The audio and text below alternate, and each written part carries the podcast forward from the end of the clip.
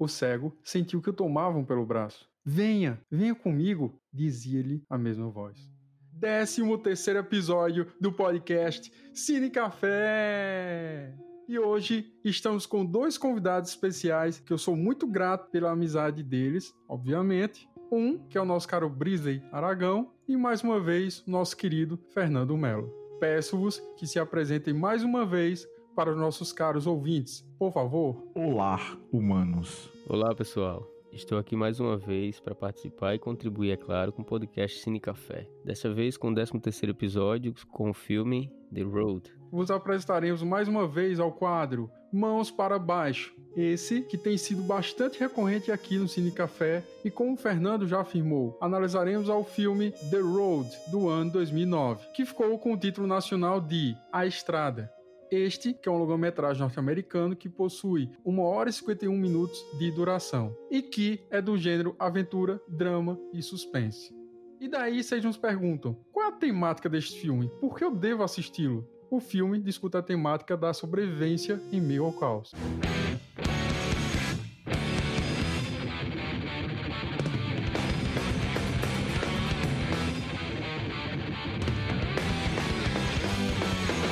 Em um mundo pós-apocalíptico, muitos anos após um evento cataclísmico que deixou o planeta Terra quase inabitável, cinza, à medida que as coisas morriam, um homem, que é interpretado por Viggo Mortensen, e o filho pré-adolescente, que é interpretado por Cody Smith McPhee, que nasceu após o catastrófico evento, estão vagando, planejando caminhar até o litoral e seguir para o sul, onde eles anseiam que haja um ambiente menos insalubre para sobreviver. O pai ensinou ao filho que eles são as pessoas boas, que possuem fogo dentro dos corações deles, o que significa que eles não recorrerão ao canibalismo para sobreviver, assim como os demais seres humanos que vivem agora em bandos. O pai então carrega uma pistola com apenas duas balas. Uma, se não houver mais esperança para o filho, e outra, para encerrar de uma vez por todas o próprio desespero.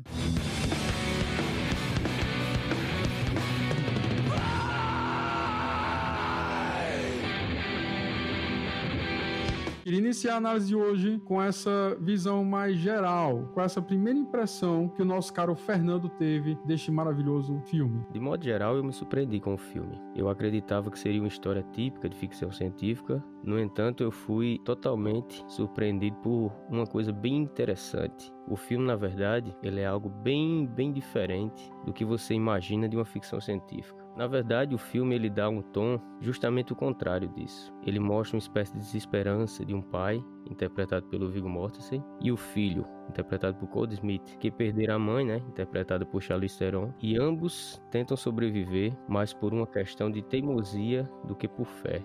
É um cenário de, de, um verdadeiro apocalipse, apesar de no filme não mostrar o que realmente aconteceu, para que toda aquela tragédia viesse à tona. Você tem uma noção de que o pai, na verdade, ele é um, um sobrevivente. Você espera que o filme tenha um protagonista como um, um herói, que na verdade o pai está apenas tentando sobreviver e encontrar um lugar para descansar com seu filho. E você, caro Brise, qual é essa primeira impressão que você teve a respeito desse longa-metragem? A primeira impressão que eu tive foi a fotografia do filme, que é extremamente simplório, mas é um, uma tonalidade de cinza que é muito bonito. Alguns salpicos de cor mais avermelhado que é o sangue, né? Que eu acho que foi feito propositalmente. Como o Fernando falou há pouco, ele no início se mostra mais um filme de pós-apocalipse, mas ele começa a levar você numa história um pouco mais diferente. Uma coisa que me incomodou bastante no filme, a gente sempre teve um vislumbre em filme de pós-apocalipse que é o seguinte: não existe mais nada de muito proveitoso naquele mundo que está destruído. O que resta pra gente é lixo, é restos, é, enfim. Então a primeira coisa que me chamou muita atenção e me incomodou muito, que me segurou até o final do filme foi a não existência de nada.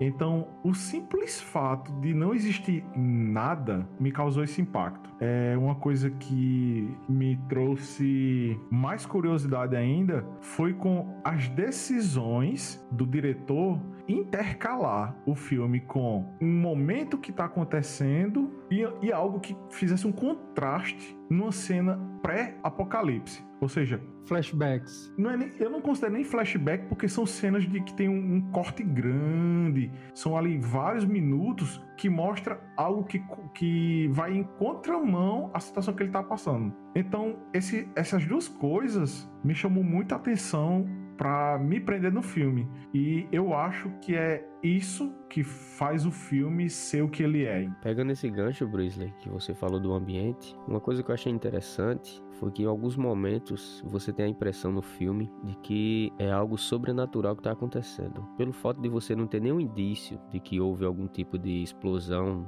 termonuclear, algum tipo de asteroide que atingiu a Terra, você não tem nenhum indício disso. No entanto, em algumas cenas, o diretor ele consegue deixar um ar um pouco além de tenebroso, mais misterioso e, e uma espécie de como se fosse algo sobrenatural, como por exemplo, em alguns momentos que as árvores começam a cair e até o próprio clima. Outra coisa que deixa um ambiente muito tenebroso é a questão da falta de animais. Por que será que só o ser humano sobreviveu ali? O que é que aconteceu realmente para que as plantas e os outros animais deixassem de existir no nosso planeta? O que é que realmente causou aquilo? Em alguns momentos você tem a impressão que fosse algo sobrenatural. É interessante isso. Pronto. E, e, e é justamente o ponto que eu te di, que eu, que eu te falei, né? A, a existência do nada. Não é simplesmente tipo, morreu ou alguma coisa fez tudo deixar de, de, de, ter vida. Não, é simplesmente a inexistência de coisas. Por exemplo, uma coisa que eu consegui abstrair do filme e que me deixou bem desconfortável foi: geralmente em filme de apocalipse, assim, quando tem resto de coisas, você ainda vê insetos. Nem insetos você tem no filme. Você não tem nada no filme. Você não tem inseto, não tem resto mortal. Você tem resto mortal de seres humanos. Realmente, o, o isso que você tá falando que é tipo, primeiro é o mistério, o que aconteceu. E o segundo é, pô, mas nem as baratas estão ali, pô, nem um, um, bicho tá ali. Como é que é isso? O que foi que teve? Então, isso me leva a crer que tem algo muito a mais ali pra gente é, confabular a respeito essa história da, da, mudança climática, sobre o que levou a, a, a, tudo aquilo ali, também me deixa muito incomodado, que é o fato de não ter indício do que aconteceu. Você não sabe se, como você disse, um asteroide, um terremoto, um vírus mortal, porque se fosse qualquer uma dessas coisas, teria os restos, mas a gente não tem indício nenhum. Exato. Mas daí o que aconteceu foi o seguinte, Brisa. Isso foi posto no filme de forma proposital. Para muitas pessoas que não sabem, esse filme, A Estrada, foi adaptado de um romance homônimo lançado no ano 2006 do escritor Cormac McCarthy, que até recebeu o prêmio Pulitzer ficção no ano seguinte. Também é conhecido por outros filmes que também foram adaptações de outros romances, como o romance Todos os Belos Cavalos, no ano de 1992, e Onus Fraction TVs, no ano 2005.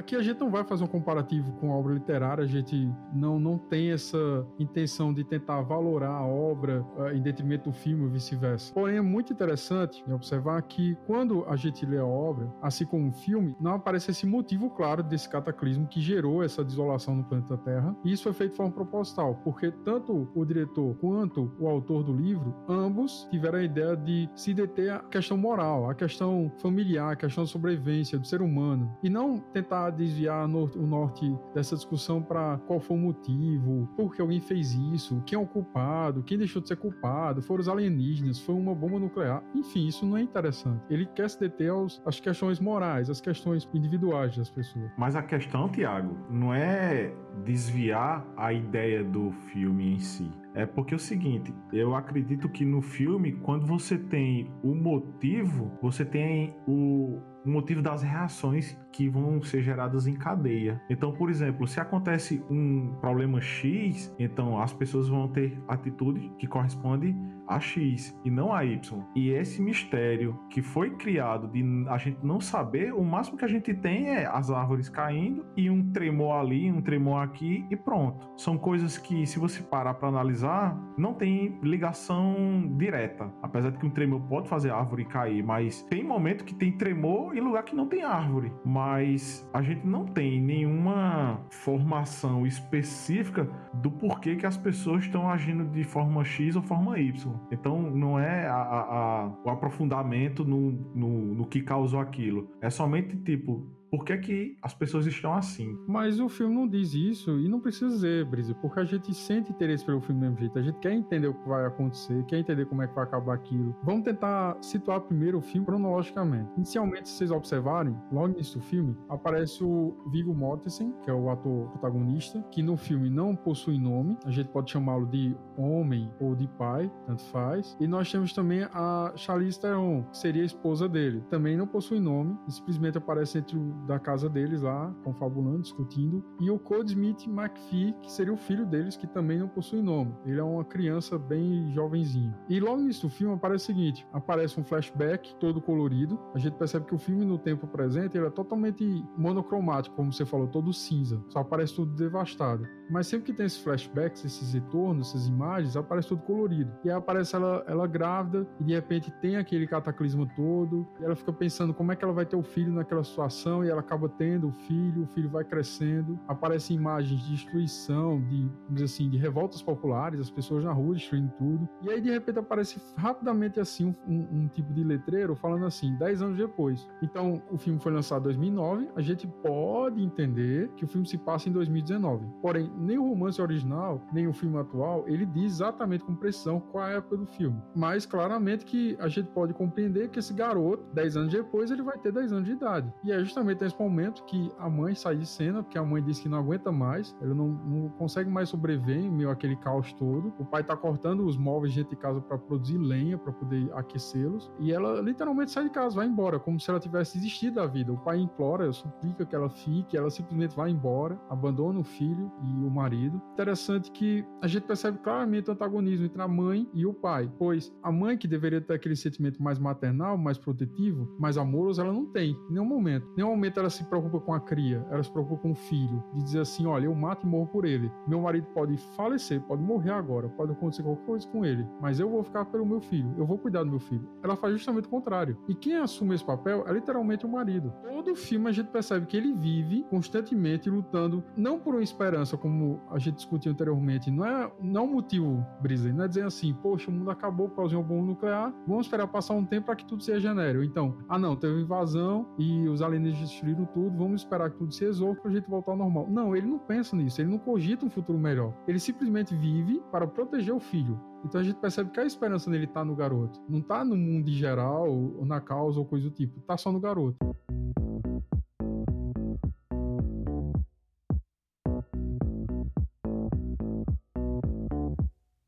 Como o Fernando falou, o que, é que aconteceu para destruir toda a fauna e a flora do mundo? O que fez com que toda a natureza morresse, toda a, a vida morresse? Será que tem um motivo? Nesse sentido aí, Tiago e Brisley, eu tentei aguçar meu sentido científico assim, o conhecimento científico que eu tenho. Sentido aranha. É, quase isso. Para tentar detectar, entender, porque a minha maior curiosidade como cientista assim foi em relação ao que causou o problema. Dr. Octopus. Eu fiquei tão chocado como o Brisley ficou. No entanto, eu comecei a perceber que, apesar de disso ser um fato que chame muita atenção, o filme ele apresenta vários gêneros diferentes. Também nos prendem as cenas, como suspense, em muitos momentos até o próprio gênero de terror e também aventura. Mas eu, eu digo assim para quem for assistir o filme, quem tiver curiosidade, perceba que o gênero que predomina é o drama. É isso que eu queria falar. Vocês falaram que acharam interessante o filme por vários fatores diferentes e eu não comentei isso, mas eu achei muito interessante porque apesar de ser um filme que fala sobre esse pós-apocalipse, esse evento cataclísmico que destruiu o planeta Terra, mas o que ocorre não é um filme sci-fi, não é um filme de terror, não é um filme com zumbis, com alienígenas, com naves espaciais, como por exemplo a gente discutiu Wall-E no programa passado, então, ah, o homem teve que ir embora da Terra porque estava tudo poluído. Não é isso. Simplesmente acaba tudo, começa, como o Brice falou, cai árvore, a torta a direita, tá tudo destruído. O ser humano se, se resume literalmente a, a, ao canibalismo, a se alimentar de outros seres humanos, porque literalmente toda a fauna e a flora foram destruídas, foram erradicadas. A alimentação, obviamente, toda a indústria ruiu, então literalmente não existe mais nada que o ser humano possa se alimentar. Então, quando acaba, literalmente, os animais acabam literalmente, ah, água, acaba literalmente os mercados. Do que é que você vai sobreviver? O que é que você vai comer? Não tem mais bicho, não tem mais, como o Brisa falou, baratas. Você vai comer o que então? Não tem grilo, não tem nada. Então, o ser humano se resume literalmente ao canibalismo. E é interessante que o pai, como o filho, eles falam que tem essa chama dentro deles e que eles não vão submeter isso. É muito interessante. Quer dizer, a gente pensa, pô, todo o conceito de educação de sociedade, de coletividade foi erradicado. Não existe mais regras. Hoje, quando a gente começa a crescer, Brisa e Fernando, se vocês quiserem discutir, quiserem discordar, fica à vontade. Mas quando a gente cresce, a gente já está numa sociedade formada. A gente aprende códigos, valores, leis, etc., que nos fazem adequar nossa conduta, nossa moral e nossa ética a essa sociedade pré-estabelecida. Mas aí imaginem se literalmente acabarem todas as leis, acabarem todas as religiões, acabarem todos os valores morais. O que é que sobra? O que é que motiva as pessoas a existir? O que é que motiva as pessoas a, por exemplo, não matar o próximo para tomar um tênis que ele possua? Não matar o próximo para literalmente se alimentar dele? O que, que, que, que nos norteia nesse sentido. E, e, é interessante isso, tanto o pai como o filho, eles falam que tem essa chama interior. A gente pensa, que chama é essa, cara? O que, que é isso? Que é que... De onde é que eles tiraram essa ideia? Talvez o pai tenha criado um tipo de alegoria, vamos dizer assim, infantil, mas é muito interessante porque a gente fica pensando o que é que motiva aquele pai. Durante o filme, tanto o pai como a mãe, como o filho, eles não demonstram nenhum tipo de religiosidade, nenhum tipo de religião. Eles têm um momento que o pai e o filho vão orar, porque eles vão agradecer os alimentos que eles encontraram, e eles não sabem nem como orar, eles nem citam a palavra de Deus. Então a gente pensa, pô, o que, que motiva essas pessoas a serem o que elas são? Ser, serem pessoas ainda boas, pessoas que não se alimentam de outras pessoas, apesar de estar numa situação extrema de, de fome, de destruição, vamos dizer assim, fisiológica. Quer dizer, é muito interessante. Isso, é, esse filme é muito bom, na minha opinião. Queria levantar esse primeiro ponto por causa disso, porque é um filme que traz essa temática do pós-apocalipse, de um evento cataclismo, do fim do mundo, do fim da sociedade, mas ele traz uma visão diferenciada, traz essa visão mais dramática como o Fernando falou, o que, que você vai fazer quando tudo se acabar ao seu redor? O que é que vai te motivar a ser bom, a manter os seus valores, a manter esse fogo que queima dentro de você? O que é que vai te fazer continuar acreditando nisso? Eu acredito, Tiago, que isso tem, tem a ver com o próprio espírito da humanidade. O espírito que eu falo é a própria humanidade em si, que o pai ele, ele não quer perder essa humanidade, ele não quer se entregar aos desejos. Exatamente. Ele não quer se entregar à fome. É uma espécie de figura de linguagem que ele quer representar com suas atitudes e quer mostrar para o filho que aquela chama seria o próprio valor humano. O valor humano que seria a consciência de saber que ele está se alimentando da própria espécie, que aquilo ali seria errado. Tanto é que ele fala até em várias partes do filme que ele e o filho são os mocinhos e os demais são os caras maus. Pegando até um gancho aí, Fernando, eu observei bem que o filme, ele tem,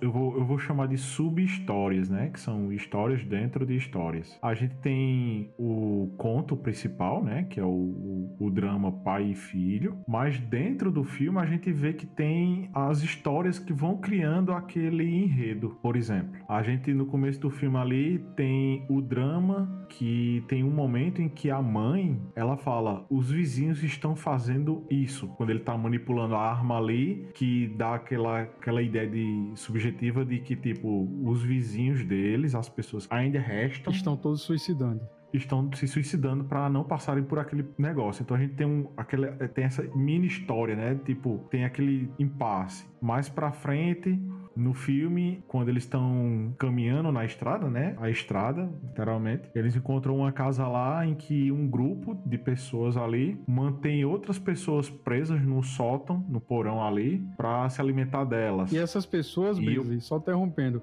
essas pessoas são colocadas como se fosse um tipo de dispensa, dispensa humana. A gente percebe que elas estão todas presas como se fosse para servir de, de ração, de alimento. Exatamente, que inclusive no momento bem rápido o pai fala: "Não, isso não é pra gente". Então, como a gente vem falando desde o início do filme, ele já coloca a ideia moral do que o filho tem que captar ali. E tem a tem também a mini história, né, que eles encontram um senhorzinho, passam alguns momentos mais relaxantes assim, vamos dizer assim, em que tem aquela troca de lição, ó, oh, filho, faz isso, não faz isso, pai, ajuda ajuda ele, tem aquela história de uma pessoa tem que fazer com outra, ajudar, se colocar no lugar dela, e vai criando os enredos dentro daquela história principal, né? Então você vê que o, o filme, apesar de ter um tipo de narrativa, ele tem salpicos de outras histórias ali dentro para você tratar, como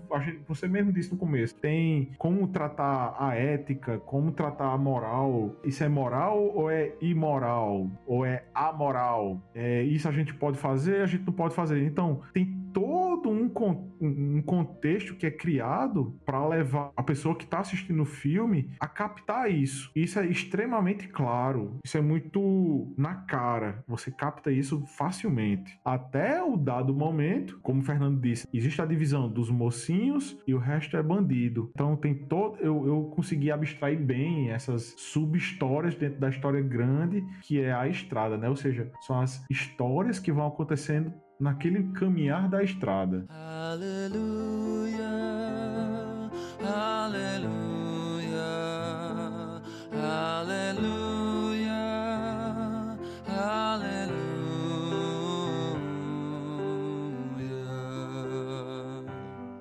Quero fazer uma observação também, Brisa, que esse filme, apesar de possuir a nota de 7,2 de MDB e audiência de 6,8 do Rotten Tomatoes, não é um filme mediano. É um filme bem acima da média, justamente por isso, pelo que você acabou de falar. Ele faz nos refletir sobre vários aspectos da vida humana. Simplesmente quando você tiver apenas um tênis no pé e alguém for lá, no momento que você for tomar um banho, bater o tênis, o que, que você vai fazer por esse tênis? O que, que você vai fazer para poder sobreviver quando, por exemplo, o chão estiver cheio de pedras e você não tiver mais como caminhar. Qual vai ser a importância daquele tênis? Não é simplesmente o fato de ser uma coisa material, é uma questão de sobrevivência. A primeira temática que esse filme trata é justamente isso, sobrevivência. O que é que você faria para sobreviver? Qual a importância das pessoas que você ama na sua vida? Qual a importância da sobrevivência dessas pessoas? Então, é uma primeira coisa que nos faz refletir. Uh, se uma pessoa que você ama está em perigo, o que é que você deve fazer? Até que ponto você deve ir para mantê-la segura ou mantê-la viva? São questões levantadas e isso é muito interessante. E nesse aspecto aí, tem algo bem interessante que você percebe no filme, é o fato do pai, ele tratar o filho com uma devoção tão grande que chega a assustar você em alguns momentos. Você acredita que seja algo já obsessivo. É além do normal o que o pai ele tenta fazer, não no sentido de defender o filho de todo aquele mundo que está ao seu redor, mas no fato do pai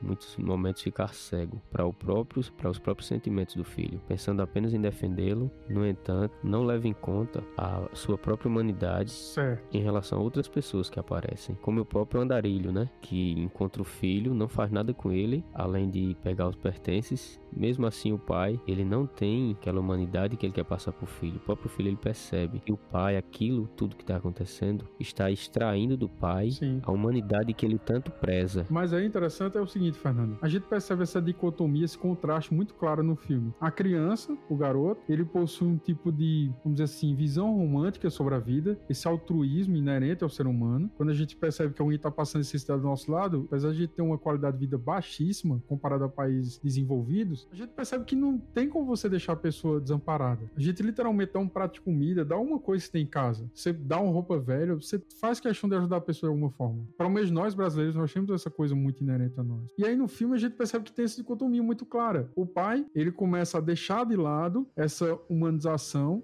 ele deixa de lado esse lado mais altruísta, porque ele tá pensando simplesmente sobreviver, em salvar o filho dele, proteger o filho dele de qualquer situação que porventura possa acontecer, até porque não é uma sociedade normal, as pessoas se tornaram canibais, então ele sabe que literalmente o filho dele não vai ser simplesmente preso ou enjaulado, ele vai ser devorado, com o filho, que é literalmente aquele garoto mais humano, mais romântico. Então a gente percebe que são dois opostos, dois contrastes. Ambos aprendem um com o outro. Constantemente a gente vê no filme o pai dando lição ao filho e depois o próprio filho dando lição ao pai. É interessante que nos momentos que o pai vai ler as histórias, a gente percebe claramente que ele tenta trazer esse mundo lúdico para a criança, trazer esse mundo mais, vamos dizer assim, moral, mais fabular. Porém, ele mesmo não acredita mais naquilo. Ele quer passar aquilo para o filho, ele quer manter, vamos dizer assim, o mandado do filho, uma coisa que ele já teve no passado passado, mas ele já não tem mais aquele, não possui esse tipo de característica. Só complementando, duas coisas que vocês citaram aí. Primeira, que é sobre o valor das coisas. Bem ali, um pouco depois do começo do filme, você vê que eles estão entrando dentro de um. Não sei se é um galpão, se é uma grande loja. A câmera foca bem e foca em cores. Ele faz, ele faz esse contraste muito vívido. Que eles estão pisando em joias, mas eles simplesmente passam por cima. Bem ali, acha uma máquina de refrigerante em que ele acha uma Coca-Cola. E a Coca-Cola está colorida e ele faz. Isso é uma coisa muito legal. Tome para você. Aí fica, não, eu quero que você tome também. Aí fica, não, beba você primeiro, meu filho e tal. E fica aquela coisa. Mais pra frente ali, acho que depois da cena que o senhorzinho vai embora, o pai ele vai comentando: Não, eu estou preparando meu filho para quando eu não estiver mais aqui. Ou seja, são os ensinamentos que naturalmente a gente faz. A gente tem mais experiência, passa os bons momentos, a nossa experiência para que ainda não a têm. Esse, essa ligação que vocês falaram aí, né? Você vê no filme que existe essa troca. E aí, mais uma vez, Brisa, olha que interessante, você falou sobre esse contraste novamente. Quer dizer, eles passam por cima das joias, eles não dão importância a joias de valor inestimável, obviamente, valor altíssimo, mas quer dizer, se detém a compartilhar um refrigerante. Quer dizer, a, o prazer deles, a alegria tá naquele refrigerante. O garoto até fala, ele fala da sensação de tomar refrigerante, né? Pô, tem, um, tem uma coisa estranha na minha boca e tal. E o pai fica assim, super feliz, porque ele tá podendo oferecer aquele momento de, vamos dizer assim, deleite ao filho. E é interessante sobre essa cena, Brisa, que o diretor John Wilcott filmou a cena da máquina de venda automática de refrigerantes por várias vezes, entre o pai e o filho, porque ele ficou com medo de receber um processo, algum problema é, por causa da marca Coca-Cola. Só que o Viggo Mortensen ligou pro CEO Pediu a permissão e aí ele foi literalmente concedida a permissão para que ele pudesse usar. E ele utilizou a Coca-Cola para poder manter a fidelidade, para poder manter a verossimilhança com o romance original. Porque no romance do Cormac McCarthy era literalmente uma Coca-Cola que ele achava dentro daquela máquina. É bem interessante isso. Como você falou, a gente percebe esse contraste visivelmente no filme.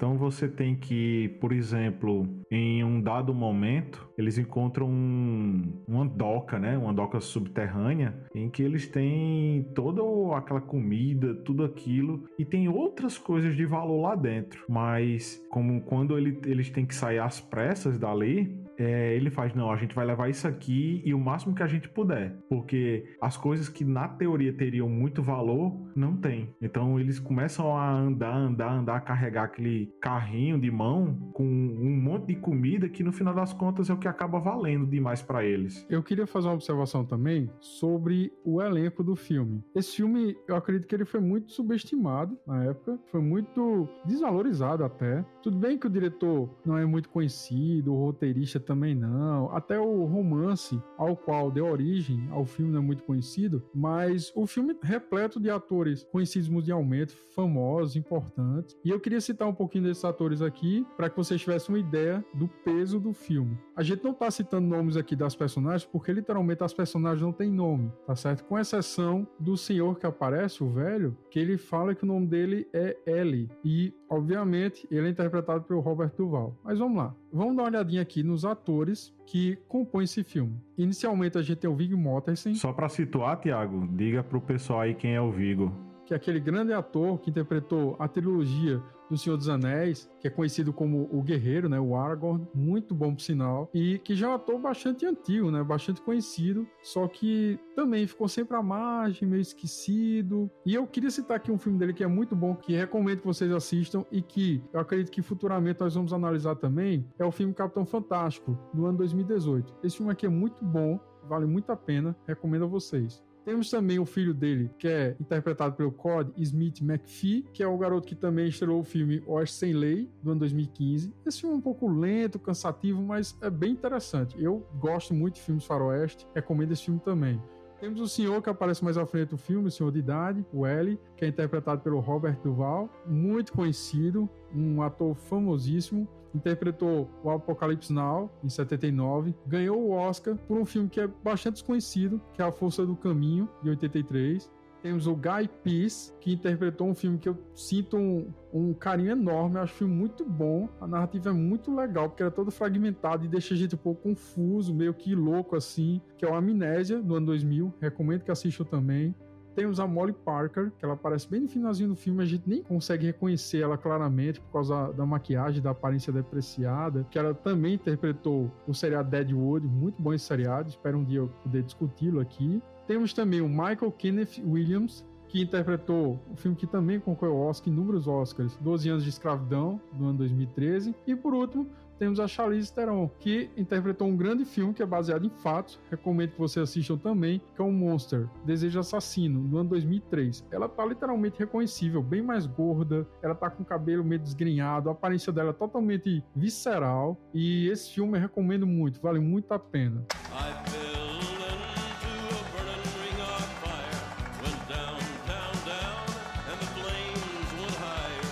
Os garotos trataram dessa discussão inicial, do flashback, o que aconteceu. Tô interrompendo aí rapidinho. Tem outra coisa interessante sobre a Charlize Theron. Ela era fã do, do, do autor do livro. Ela pediu para participar. Se você pesquisar direitinho, você vai ver. Muito bom. Outra coisa que eu queria citar aqui, na verdade eu queria retomar, seria a questão da ambientalização, que o diretor ele conseguiu imprimir ao filme. O, o autor ele não utilizou efeitos de computação para os ambientes das filmagens. Isso que me deixou mais interessado em explorar um pouco mais sobre a, a criação, o processo criativo do filme. A cidade que foi escolhida foi Pittsburgh, no sudoeste da Pensilvânia. Por lá ter várias rodovias abandonadas, uma coisa que eu não sabia, né, da Pensilvânia. O filme também ajuda você a entender um pouco sobre a cultura e sobre a paisagem de alguns lugares. Lá na Pensilvânia foram usados vários locais para filmagem. Foram realizadas também filmagens, se eu não me engano é Connell Lake Park, após um, um dos parques ter sido destruído por um incêndio em fevereiro de 2008. E as filmagens foram feitas próximo desse período aí. O Hillcott, ele declarou que Pittsburgh era um local prático para as filmagens da história e também pela questão do inverno intenso naquela região, caracterizar uma espécie de clima desolado, desértico em alguns lugares e as construções abandonadas é uma coisa que dá uma aparência mais cruel ao filme. Algumas cenas também filmadas em Nova Orleans, que, que foi devastada pela, pelo furacão Katrina, que é interessante você a gente perceber né, essa questão da temporalidade do filme a época que ele foi filmado. Mountain City Hills, se eu não me engano é em Washington também é caracterizada principalmente pela questão de vários locais abandonados. Lá nos Estados Unidos tem muito isso, né? Principalmente nessas cidades do sudoeste, cidades onde se tinha muita produção de carvão, a questão de pessoas que moravam em regiões de muitas indústrias. Lá tem muito isso, galpões abandonados e tudo mais. É uma coisa bem característica no filme, que eu achei muito interessante. Uma coisa que vocês falaram logo eu acredito foi o Brisley, que ele falou que toda a fauna e a flora foi destruída, tudo acabou e ele não entende como é que aconteceu isso, acabou a humanidade. Fernando falou, não entende como é que o ser humano conseguiu ficar vivo em meio àquele ambiente tão inóspito. E se vocês prestarem atenção, tem um detalhezinho no filme que tem relação direta com o Wally, que foi do nosso último episódio que é literalmente em determinado momento do filme em que o pai encontra com o filho um tipo de animal. E eles pegam na mão e quando olham é um besouro. E o besouro literalmente abre as asinhas e voa. Que a gente imagina, por que um besouro? Como o Brisa falou, por que não um animal como uma barata, por exemplo? Que é um animal que dizem que é até resistente a ataques nucleares, né? A radiação. Então a gente fica se questionando, por que um besouro? Aquele besouro remeteu literalmente aquela plantinha uhum. que aparece no Wall. Se vocês prestarem atenção, aquela plantinha ela vai crescendo, então ela traz a ideia dessa esperança olha, a gente ainda tem alguma esperança pro futuro. O futuro vai nos trazer algo. E a gente pensa, pô, então se existe um besouro, ainda existe vida na Terra, ainda existe uma esperança para a fauna, para a flora. Talvez tudo se regenere. Inclusive, quando tem o, o desfecho da ideia de quem é o, o, bandido e quem são os mocinhos, quando eles encontram as outras pessoas lá que eles autoproclamam serem os, os mocinhos, você vê até um, um, outro animal que é um cachorro. De você, para você sair de um, um, besouro que tem alguma ideia de alegoria ali para um, um, cão que é literalmente a primeira coisa diferente que você vê no filme é quase como o fechamento dessa sua ideia. Bom, temos ainda pessoas boas e ainda temos um animal de grande porte. Então existe ainda um resquício de esperança pra gente. É interessante que eles passam o filme inteiro, até foi a mãe, fala, né? Simplesmente vão pro sul. Fujam para o sul que lá deve ter esperança ainda, deve existir humanidade ainda. E o pai passa o filme inteiro dizendo pro filho que eles tinham que ir para pro extremo leste, se eu não me engano, pelo mapa lá dá para ver que eles estão indo pro leste, e depois descer para o sul, buscando essas civilizações, essas pessoas que talvez ainda sobrevivam. E é interessante que, se vocês repararam, vocês vão ver que não há nenhum tipo de relação com a fé, não há nenhum tipo de relação com a religião. Em nenhum momento eles citam algum tipo de fé específica, fé católica, cristã ou alguma coisa. Não existe. O que mantém aquele pai e aquele filho vivos é literalmente essa busca por essa, vamos dizer assim, esse grupo de pessoas. E mais precisamente o pai, o que mantém o pai vivo, como o Fernando falou, talvez essa superproteção se dê porque em determinado momento que ele está discutindo com o Ellie, que o Ellie é um velho bastante, vamos dizer assim, idoso, né? Bastante mal cuidado, ele está quase cego, ele está bem debilitado, eles encontram ele no meio da estrada e começam a conversar, alimentam o velho, que a criança ficou o tempo todo dizendo, pai, vamos pegar ele, vamos cuidar dele. E ele fala, não, deixa esse cara para lá, esse cara não é problema da gente, ele que se vire. A gente não tem comida para todo mundo. E o que acontece? Ele fala literalmente o L, ele fala: Olha, meu filho é meu anjo, o meu filho é o meu Deus. E quando ele fala meu Deus, eu não acredito que ele tenha falado no sentido literal. Ele não tem um tipo de devoção ao filho, dizer, nossa, eu amo meu filho. Não, não é isso. Acredito que aquilo simboliza o amor que ele sente pelo filho. O filho é literalmente o único motivo dele sentir ainda humano, dele ainda tentar ser humano. De, por exemplo, não começar a devorar pessoas ou matar ou coisa do tipo é o filho que mantém ele preso a algum tipo de futuro. Se não fosse o filho, é como acontece logo no início do filme. Ele mostra uma arma pro filho e diz: Filho, tem duas balas aqui. Ou seja, antes de a gente ser devorado, antes de a gente perder tudo que a gente tem, o pouco de humanidade que ainda nos resta, a gente tira a nossa vida. Então, quer dizer, você percebe claramente que ele não acredita em nenhum tipo de divindade, ele não acredita no inferno, não acredita em uma vida pós-terra. Então, ele fala: olha, é, se for para morrer, que eu morro com dignidade. Eu não quero ver meu filho sofrendo, não quero sofrer, não quero passar por esse, esse tormento. E é interessante isso. A única coisa que mantém um pai vivo o tempo inteiro é literalmente o filho, é essa esperança que ele tem de dizer: eu vou levar meu filho para algum lugar, ele vai sobreviver, ele vai se dar bem. Não sei se vocês perceberam também, mas logo nisso do filme, o pai já começa o filme tossindo. E essa tosse é recorrente. E ela vai aumentando, ela vai aumentando, ela vai aumentando. A gente percebe claramente que a natureza está totalmente destruída. Até a chuva que tem é ácida. O pai recolhe a chuva num, num tipo de lata, depois ferve a água para depois tomá-la. E a água sempre tem cor. A gente percebe que a água sempre está poluída, sempre é cinza. Então, o que, que aquela tosse representa? Literalmente, o pai está com pneumonia. Desde o início do filme, o pai está doente. Aquela tosse vai aumentando, vai aumentando, vai aumentando. Obviamente que eles não têm hospitais, não tem remédio, tem nada. A saúde deles está totalmente debilitada, eles são bastante magros, magérrimos a imunidade dele já deve ser quase zero, e vai aumentando aquela tosse até o momento que ele começa a cuspir sangue. E a gente diz, poxa, o pai vai se ferrar, vai acontecer alguma coisa. Quer dizer, ninguém fica tossindo dessa forma, colocando sangue e vai ficar bem. Não existe isso. E a gente percebe que, em nenhum momento o pai fala, olha, eu vou sobreviver, eu vou ficar bem, vai dar certo. Ele não tá nem aí para isso. Ele não quer saber se ele vai viver ou não, ele quer saber do filho. Olha, eu quero proteger meu filho. O meu filho é a minha razão de viver. Eu vou levá-lo até é, esse lugar, vou conhecer outras pessoas, vou encontrar essas pessoas e quero protegê-lo. É isso que eu quero fazer. Eu não quero que a nossa história, a nossa família acabe em mim.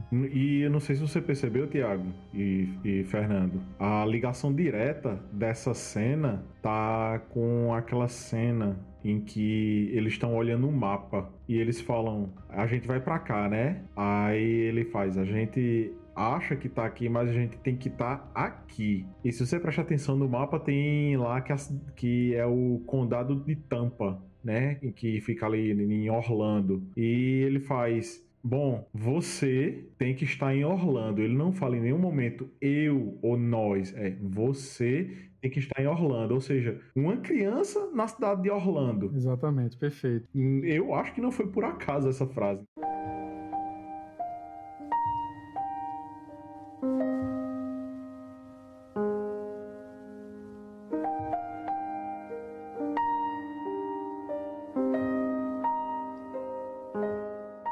Eu queria mostrar também a vocês uma coisa que talvez vocês não tenham percebido. Eu acredito que tanto o filme quanto o romance do Cormac McCarthy possuem uma relação direta com duas outras grandes obras literárias. A primeira seria o ensaio sobre a cegueira, do José Saramago, pois quando a gente começa a ler o romance original, a gente percebe que a narrativa é muito fluida, a narrativa é um pouco até caótica, não possui pontos, espaços, parágrafos, é tudo meio que um bloco de texto. E a gente começa a ler, é interessante, porque apesar desse caos visual, vamos dizer assim, a gente consegue compreender o texto claramente. E isso atrai a gente, isso prende a gente. Eu comecei a ler o romance e eu fiquei imerso naquilo. Fiquei literalmente preso àquele romance. Eu não consegui parar até terminá-lo, porque é uma narrativa muito envolvente. Então eu percebi claramente essa ligação, essa forma de narrar muito parecida com a de Saramago. Pelo menos nesse romance, o Ensaio sobre a Cegueira.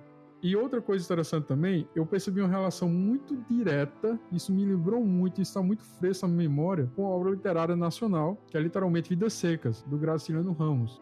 Se vocês perceberem, aquela imagem do pai viajando com o filho é literalmente um tipo de releitura da Vidas Secas. Os personagens não gastam muito tempo com as palavras, eles não, não passam nenhum tempo dialogando ou querendo explicar alguma coisa, simplesmente caminham. É como se eles estivessem lutando contra o espaço, lutando contra o ambiente, lutando para sobreviver contra a natureza. É muito interessante isso. Então, claramente eu consegui visualizar essas duas obras nesse filme. Uma na forma da narrativa e a outra na forma com que as personagens se relacionam. Então achei isso muito interessante. A questão da zoomorfização das pessoas, as pessoas começam a agir feito animais, começam a se comportar feito animais, começam a se alimentar até como os animais. Praticamente a linguagem humana é abolida nesse filme. A gente percebe que as pessoas não estão interessadas em se relacionar, as pessoas não estão interessadas em discutir, em convencer. Elas simplesmente querem sobreviver, elas querem literalmente de forma antropofágica se alimentar do próximo. Uma das coisas que me, me deixou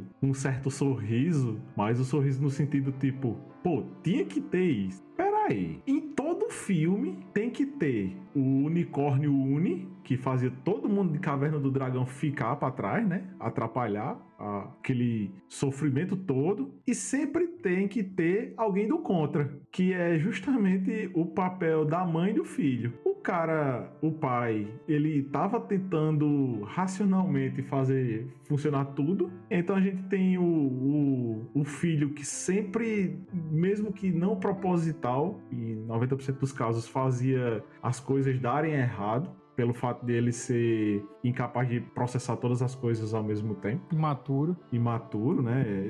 Enfim, inexperiente com as coisas. Ele não tinha educação, né, Brito? Justamente. Ele não teve educação formal, ele não teve educação de vida, ele não teve ambi... ele não teve socialização, ele teve outras crianças para ele brincar, para ele se envolver, para se entreter. Sempre tem que ter aquele unicórnio que faz todo mundo ficar passando por aquele sofrimento. Então sempre todo filme sempre tem que ter o unicórnio uni e sempre tem que ter a mãe, que é do contra, que bota o pé no bucho e fez isso não vai funcionar, isso não vai dar certo, tá tudo errado, eu não quero, eu estou cansada, eu estou. A pessimista. A pessimista, isso vai dar errado, você tá errado, você está me sufocando.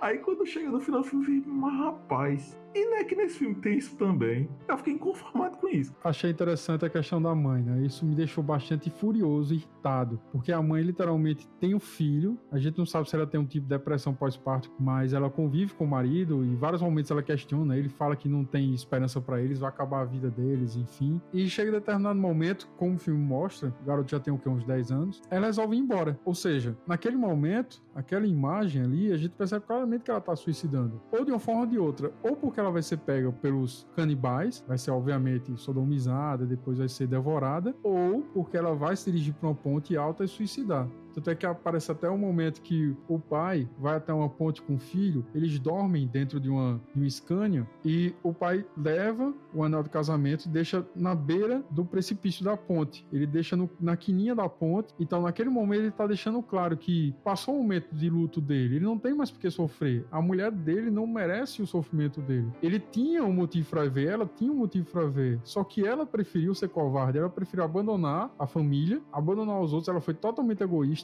e morrer. Então, eu, eu, não, eu não sei ainda como é que se dá esse sentimento do pai para com o filho. E eu posso. Eu, eu imagino, Brisa, que quando a pessoa tem um filho, você tem um motivo a mais para ver. Eu acho que você não consegue simplesmente se desfazer da vida. Você sabe que uma criança, principalmente uma criança, depende de você. E você tem que fazer de tudo até o momento que ela aprenda como ela pode sobreviver, aprenda como ela pode se proteger, para que depois você possa morrer. Eu acho que nenhum pai consegue dizer assim: ah, meu filho tem 5 anos de idade, vamos suicidar. Eu acho que não. Acho que você ficou aquela coisa. Alguém depende de mim. Eu preciso viver. Eu preciso sobreviver. E eu posso estar tá ficando louco, Tiago. Eu posso até estar tá fant criando fantasia aqui, fantasiando demais, mas eu acho que no momento da ponte em que ele joga a foto da ex, assim, né? Joga a carteira fora e ele pega a aliança, ele deixa a aliança exatamente em cima de um, de um negócio que tá rachado, quebrado. Ele foi proposital, não vou botar a aliança exatamente em cima dessa fenda quebrada e estragada porque é o que aconteceu. Eu admiro o seu nível de percepção, Brisa, porque naquele momento que eu vi ele pegando o anel, colocando em cima da ponte, eu só consegui lembrar de uma coisa. Hum. Prossiga. Do anel do Senhor dos Anéis. eu juro a você, cara. Na hora que eu vi ele pegando o anel, eu falei: Nossa, cadê o. My, my precious! Sério, cara. Eu juro a você, na hora que eu vi ele colocando o anel, eu lembrei na hora, assim. Foi uma relação, obviamente, de. Eu não pensei em momento nenhum nisso, cara. Não sei se. É, só faltou aparecer o Smeagol, foi? Não, não. Eu, eu lembrei do, do Hobbit, do Anel, e ele colocando aquela cena bem icônica, o Anel entrando assim no dedo dele. Eu, Obrigado. Eu não conseguia parar isso, Brisley. Mas eu prestei atenção, Breslin, nisso que tu falou. A rachadura foi bem algo, algo bem simbólico. Eu também percebi isso. Foi, que na verdade ele. Foi muito simbólico, né? ficou bem ali em cima. Ele deu, a câmera Exato. deu um close, inclusive botou a cor da aliança. E... Exato, pra contrastar com o ambiente, né? Ele segue, pô, a aliança segue uma rachadura, na verdade. Isso. Na ponta. A rachadura é bem grande, tem quase tipo 30, 40 centímetros. E ele segue com o dedo. Vai seguindo a rachadura até na beirada do precipício e deixa ela ali. Como tipo assim, não resta mais nada. Só tem duas opções. A primeira, que acabou tudo, a rachadura.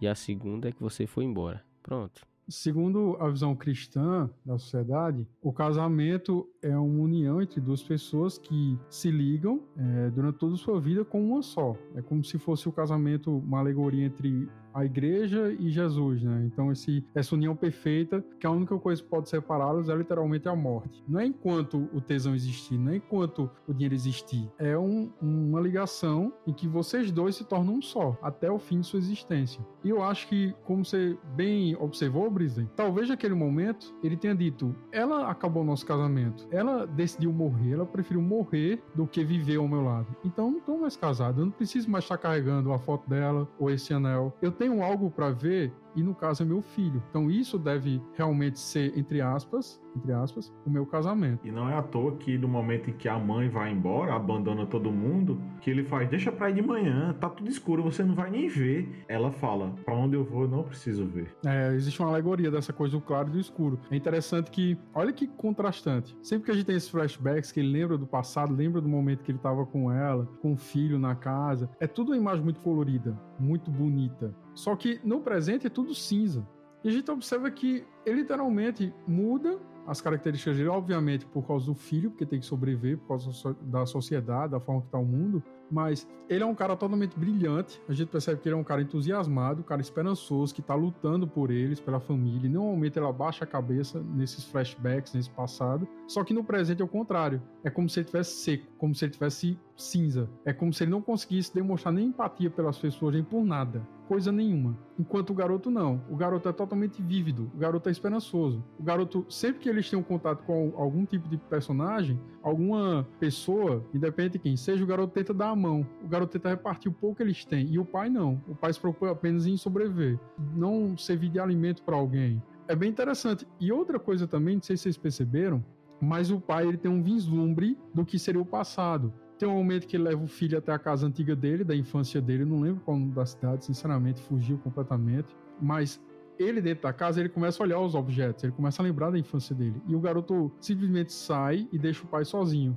O pai até mostra uma marcação na porta, que era mostrando a altura dele, né? Quando criança, os americanos tinham muito disso, né? Pega um espaço da casa, sai o garoto vai crescendo, vai riscando.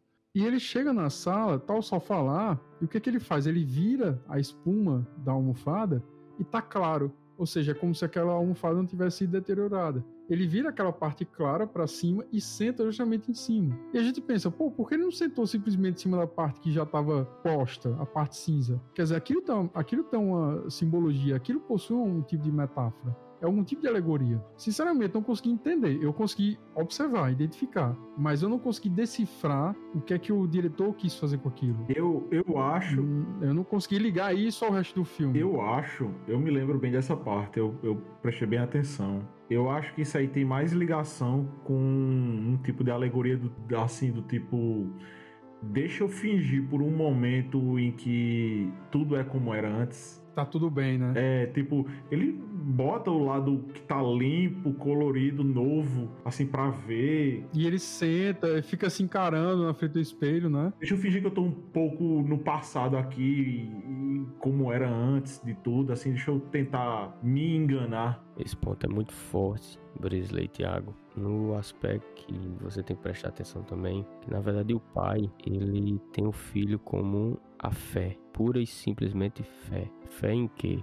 Fé nas tradições, fé na humanidade, fé no sentimento fraterno entre pai e filho e principalmente fé no que resta de humanidade no pai. Se vocês prestarem atenção, tudo indica que a família ela tinha uma boa condição de vida. O pai era algo pessoa culta. Ele era médico. Teatros, uma pessoa que queria uma família bem estruturada. E isso é o que o pai deposita no filho. É como se ele tivesse a esperança que tudo aquilo perpetuasse através do filho, pela eternidade. Aí ele deposita isso como uma espécie de chama como espécie de fé. É, realmente, em nenhum momento o filme apareceu um tipo de demonstração de religiosidade entre eles. Tanto é que ele e o filho, quando vão orar, não sabem nem como se relacionar, não usa nem a palavra Deus. Mas literalmente, a esperança dele, que seria essa fé no futuro, é literalmente o filho. E tudo que prende ele à vida humana, à humanidade, à sociedade, ao passado, como você falou, Fernando, a tradição, é literalmente o filho. É a única coisa que ainda mantém ele vivo. É como se fosse a última chama dessa humanidade nele.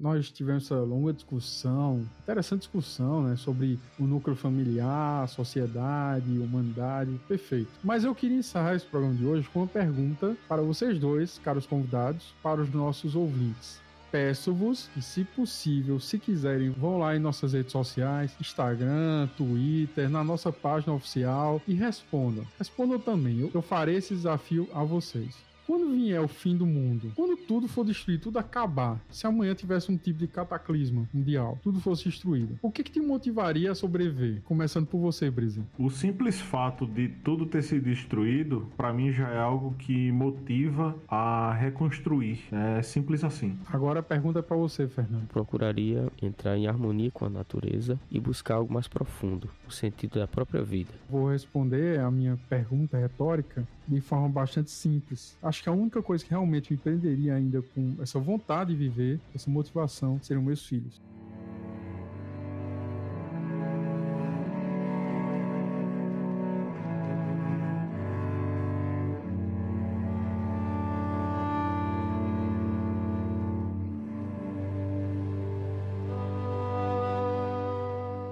Para encerrar o episódio de hoje, eu quero pedir aos nossos caros convidados que digam se recomendam o filme ou não, se o filme realmente é bom ou não, que deem suas redes sociais se quiserem, algum contato, alguma coisa. E por último, literalmente, dê de 1 a 5 xícaras para o filme, por favor. Bom, pessoal, eu recomendo o filme sim, desde que antes de começar a assistir estejam bem, assistam o filme sem pressa. O filme é um pouco lento. Acredito que não não é para todas as pessoas, então vá bem, bem tranquilo, não crie essa expectativa de acabar logo, de resolver tudo. Então, acabo recomendando sim o filme por isso. E para quem quiser, se achar necessário alguma coisa, qualquer rede social minha é simplesmente Brinsley P Aragão, igual a Aragorn, que é o principal do filme.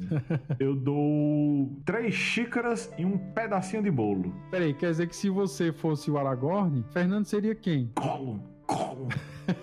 My precious. My precious. Caramba, velho, diga aí, que safadeza. Fernando, para encerrar esse episódio com um brilhantismo. Bem, pessoal, em minha opinião, assim, o filme ele retrata muito a luta por sobrevivência, a angústia, o conflito diário com a morte, a incerteza do que virá pela frente, a falta de confiança e, acima de tudo, o conflito entre fé e, em alguns momentos, falta de humanidade. É um gênero que prevaleça talvez seja o drama, apesar do clima assustador que aparece no filme. O filme também pretende, prende muito a atenção do espectador em todos os aspectos, principalmente em relação à parte fraternal entre pai e filho, que nos faz refletir no sentimento de amor e proteção que o ser humano pode ter, a maldade também, a frieza, a crueldade contra a sua própria espécie, caracterizada no canibalismo que é retratado em alguns momentos do filme. Por outro lado, eu tenho uma crítica a fazer em relação a ele, mas não vai ser assim algo que impeça vocês de assistir. Na verdade, é algo que faz vocês pensarem em algo que eu sempre trago aqui no, nas análises que eu faço, que é a música. Que eu acredito assim que o filme ele peca um pouco na parte sonora. Ele deixou um pouco a desejar na trilha sonora, na verdade. Várias músicas elas poderiam ser uma atrativa mais para o filme, como por exemplo, uma música interpretada de forma belíssima por Johnny Cash, Hurt, ou até mesmo a Hallelujah de Leonard Cohen. Músicas como essas poderiam fazer parte da trilha sonora do filme.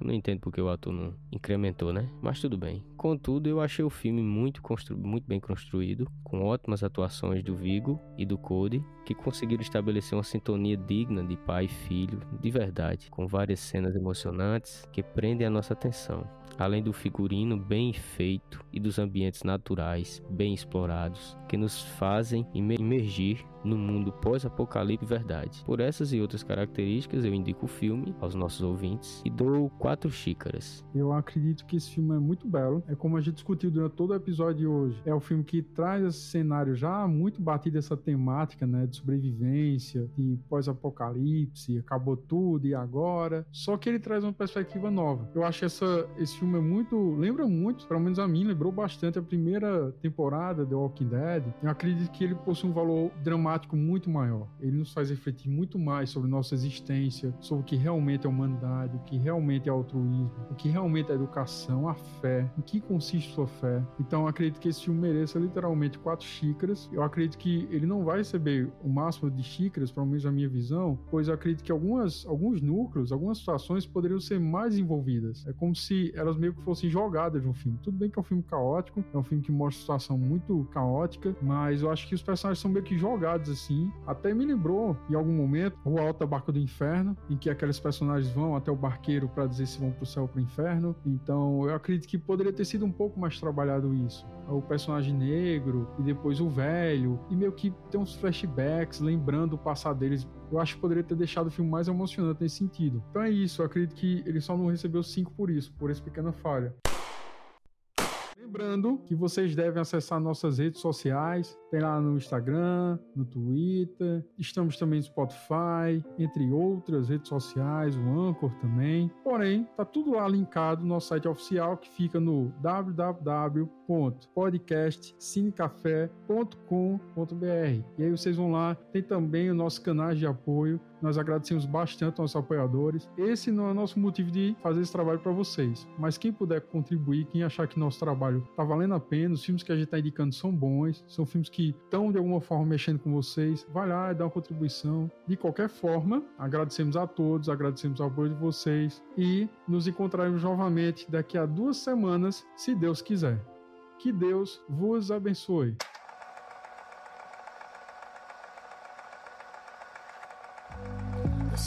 Story's told with facts and lies. You own the world, so never mind.